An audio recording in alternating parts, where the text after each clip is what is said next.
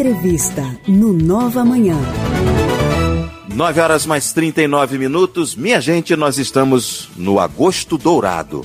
É o mês que chama a atenção para a importância do aleitamento materno. Segundo a OMS, que é a Organização Mundial de Saúde, cerca de 6 milhões de vidas são salvas por causa da amamentação exclusiva do leite materno. Hoje a gente vai saber mais sobre a importância desse alimento para as crianças e inclusive para as mães também. Eu converso agora com a doutora Suzana Diniz, que é médica pediatra. Bom dia, doutora Suzana. Bom dia. Obrigado pela sua disponibilidade de tempo e nos atender, viu? Obrigada você. Doutora Suzana, não podemos deixar de começar falando sobre a importância do leite materno, né? Quais são os benefícios que o leite materno traz para a criança? Então, o, o leite materno é, tem uma composição nutricional bem balanceada, né? Tem os nutrientes essenciais para a vida da, do bebê e para o desenvolvimento dele. É um leite, assim, repleto de anticorpos que aumenta muito a resistência do bebê. E os estudos mostraram que eles, o efeito do leite materno para o bebê reduz muito o número de episódios de diarreias, infecções, alergias, otites, e a longo prazo, os efeitos são ainda mais benéficos. Reduz o número de obesidade infantil. É, no, a, a, criança que amamentou, o nível de colesterol dela vai ser mais baixo, reduz o risco de hipertensão arterial no futuro, chances de diabetes tipo 2. E o último uhum. efeito que assim foi visto atualmente foi o efeito sobre a inteligência do bebê. Então, foi evidenciado que o, é, o leite materno tem um efeito bastante positivo na inteligência da criança. Caramba! Mas o, o, o aleitamento, né? Ele é completo uhum. para criança até que idade?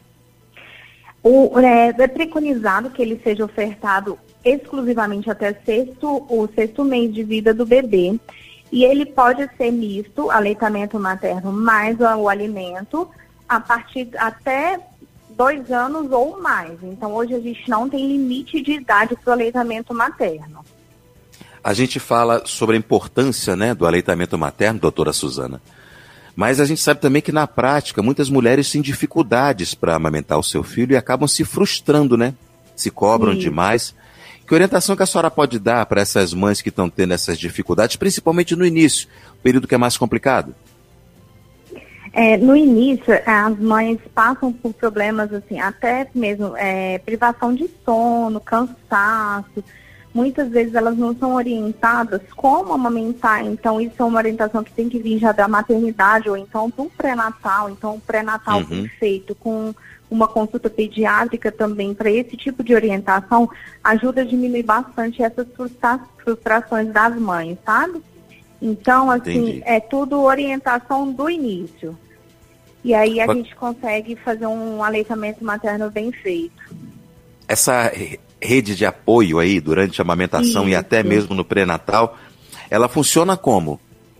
Ela funciona com assessoria, assim. A rede de apoio, a gente fala da nossa, da equipe pediátrica, os obstetras, equipe multidisciplinar, mais a família, né? Então é o pai, os avós, ter esse vínculo com os avós que muitas vezes, não, seu leite está fraco, seu leite, se a gente tiver um acesso a esses avós, se a gente dar uma, uma estrutura para essa mulher amamentar, isso auxilia muito no futuro dessa mãe. E hum. além dos benefícios para o bebê, a gente evidenci, é evidenciado para as mães que no futuro essa mãe que amamentou vai ter uma proteção de câncer de ovário, é, de câncer de mama, reduz também o número de doenças cardíacas, hipertensão arterial, diabetes e fora que o, o leite materno é muito mais prático e barato, né, para a mãe. Pois é.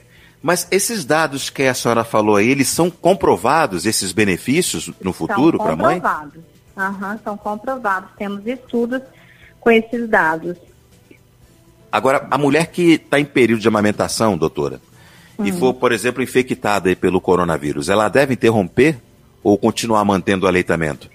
Ela deve continuar mantendo o aleitamento com, com, com a higiene bem adequada. Então, álcool uhum. gel, lavar as mãos, usar máscara durante a amamentação, mas deve manter, porque é, comprovado também que o aleitamento materno faz uma proteção do bebê contra o Covid. Então, os anticorpos são passados para o bebê também. Aumenta a imunidade, né? Aumenta a imunidade do bebê. Mas a senhora então, fala. Não, uh... não pode ser interrompida a amamentação nesse período, mesmo a senhora as fala... infectadas. A senhora fala do aleitamento, do aleitamento não, do álcool em gel, mas não é passar o álcool em gel no, no, na mama não, né? Não, não. Higienização das mamas é só com lavagem mesmo. A gente evita tudo que é pomada, tudo deve ser evitado na mama. A higienização da mama é como a higienização da pele em geral. É porque eu tava, eu tava pensando que passar álcool em gel, o menino vai ingerir o álcool também, Deus gente. Vai tomar, um, vai tomar um coquetel. É, não pode não, não pode não. A chupeta interfere no aleitamento, doutora? Interfere, bastante. É mesmo? É. É, a criança ela usa a linguinha de um jeito diferente para chupar chupeta, então ela vai confundir o bico da mão, do peito com o bico da chupeta. Então, todos os tipos de, de, de bico, mamadeira, todos os tipos de, de chupetas, elas interferem no aleitamento materno. E a gente vê também um desmame mais, mais cedo para a criança que chupa chupeta. Agora, deixa eu perguntar para a senhora sobre a questão dos mitos, né? O uhum. leite materno é para alimentar a criança. Eu já ouvi, numa fase já há muito tempo atrás, de que, por exemplo, quando uma criança está com dor de ouvido, a mãe pegar um pouco do leite materno e colocar no ouvido. Isso é mito ou isso é fato, doutora? Isso é mito. Não existe, Nem né? pode. É, a gente não pode colocar nada dentro do ouvido que não seja de prescrição médica. Então, não, é mito total. Agora, a sucção, ela mexe no canal auditivo também. Então, a criança que está sentindo incômodo, por exemplo, é, a gente orienta quando vai é, pegar um voo, né? a subida, uhum. aumento da altitude. Se a criança estiver sugando, ela protege a dor do ouvido.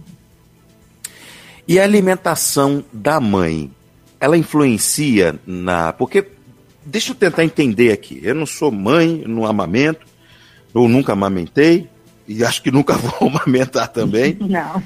A gente, a, a gente sabe que o organismo da mãe por favor, me corrija se eu estiver errado, tá?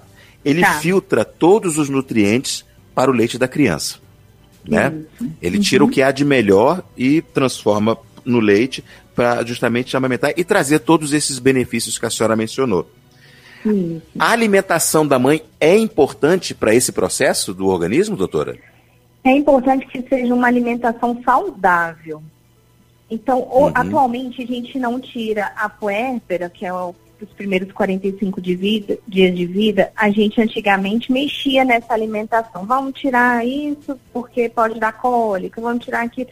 Atualmente não. Atualmente a gente deixa uma dieta é, adequada, balanceada e eficaz nutricionalmente, né? Não cheia de besteiras, mas a gente evita tirar por exemplo, antigamente tirar, ah, vamos tirar leite porque evita cólica, mas não pode tomar leites e derivados. E hoje a gente viu que quanto antes a gente introduzir isso na dieta da mãe, menos a criança vai ter alergia à proteína do leite de vaca, porque ela já vai ser exposta desde o início da vida.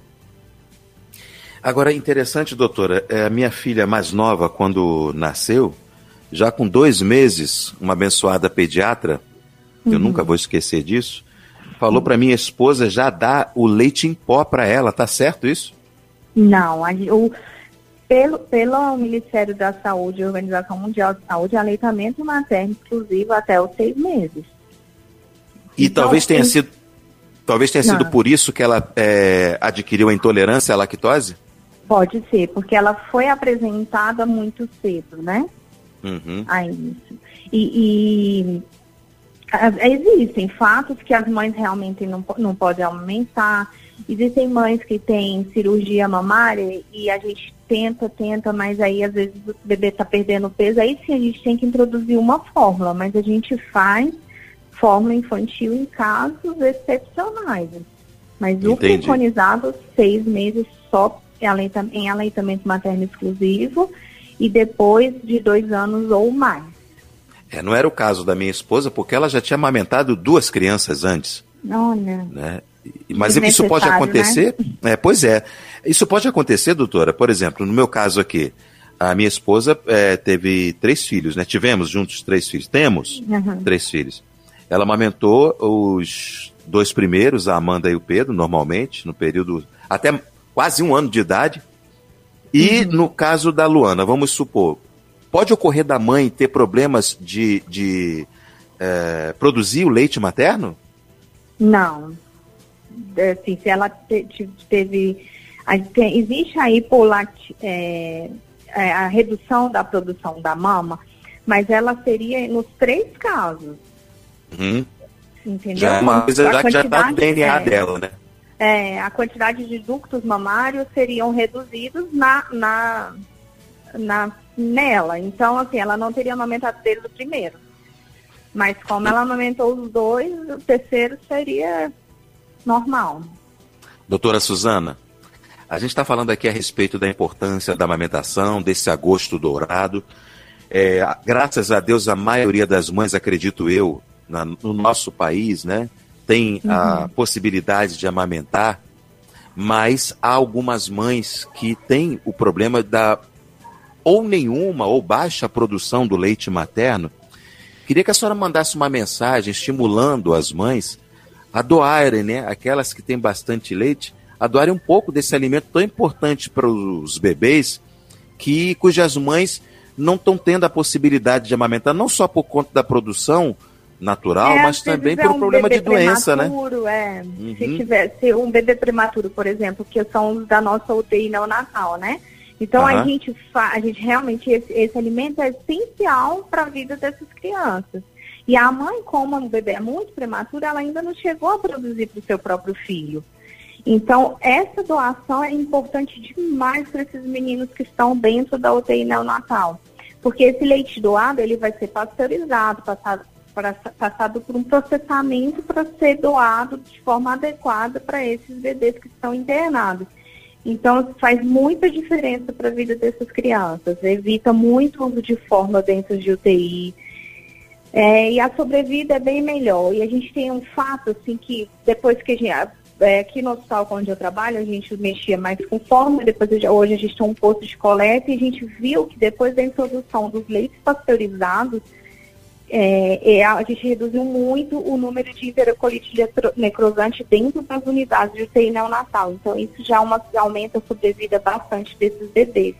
Então, assim, aqui... esse leite realmente é fundamental para a vida desses prematurinhos. E aqui na nossa cidade a gente tem tanta facilidade, né? A doadora não precisa nem sair de casa, né, doutora? Não, não. Os hospitais privados, eles buscam os leites em casa, em casa e o, o SUS, ele tem um número já para doação, o bombeiro vai, leva frasco, é tudo bem organizadinho. A gente não tem dificuldade mesmo. Aqui no Distrito Federal a gente não tem dificuldade. E as pessoas que estão é, é com vontade de doar, não se preocupe com essa questão da higienização de Covid, porque isso já é feito desde que esse serviço existe. Isso. Todo cuidado, né, doutora? É, Segurança, higienização. É, existiu. É, e a orientação é na hora da, da, da ordenha para doação, é, usar touca, máscara, isso sempre aconteceu, não é de agora. Olha, deve ser muito gratificante, né? Igual doar sangue, né? A é. gente deve sentir um bem-estar muito grande, ter a possibilidade de ajudar outras crianças, né, doutora? É, e saber que um volume pequeno que você está doando, mesmo que seja 10 ml, faz uma diferença tão grande para esses bebês. Oh, meu Deus. Há quanto tempo que a senhora é doutora na área de pediatria? Eu sou pediatra há 11 anos. Já e tem filhos, doutora Suzana? Eu tenho três. Três filhos? Três é. filhos. O bom de ser pediatra é que não precisa é, pagar, né? a consulta. Pedir, é, eu, eu, eu, faço a consulta em casa. já já estava já é, é, prevendo essa questão do home office, né, doutora Suzana? Não é? É verdade. Minha gente, a doutora Suzana é pediatra lá do Hospital Santa Marta. Se você quiser marcar uma consulta com ela, entre em contato com o hospital que eu tenho certeza que ela vai lhe atender a você e ao seu filhote com todo carinho. Obrigado, viu, doutora Suzana? Obrigada, viu? Foi um prazer. Prazer todo nosso, um abraço forte.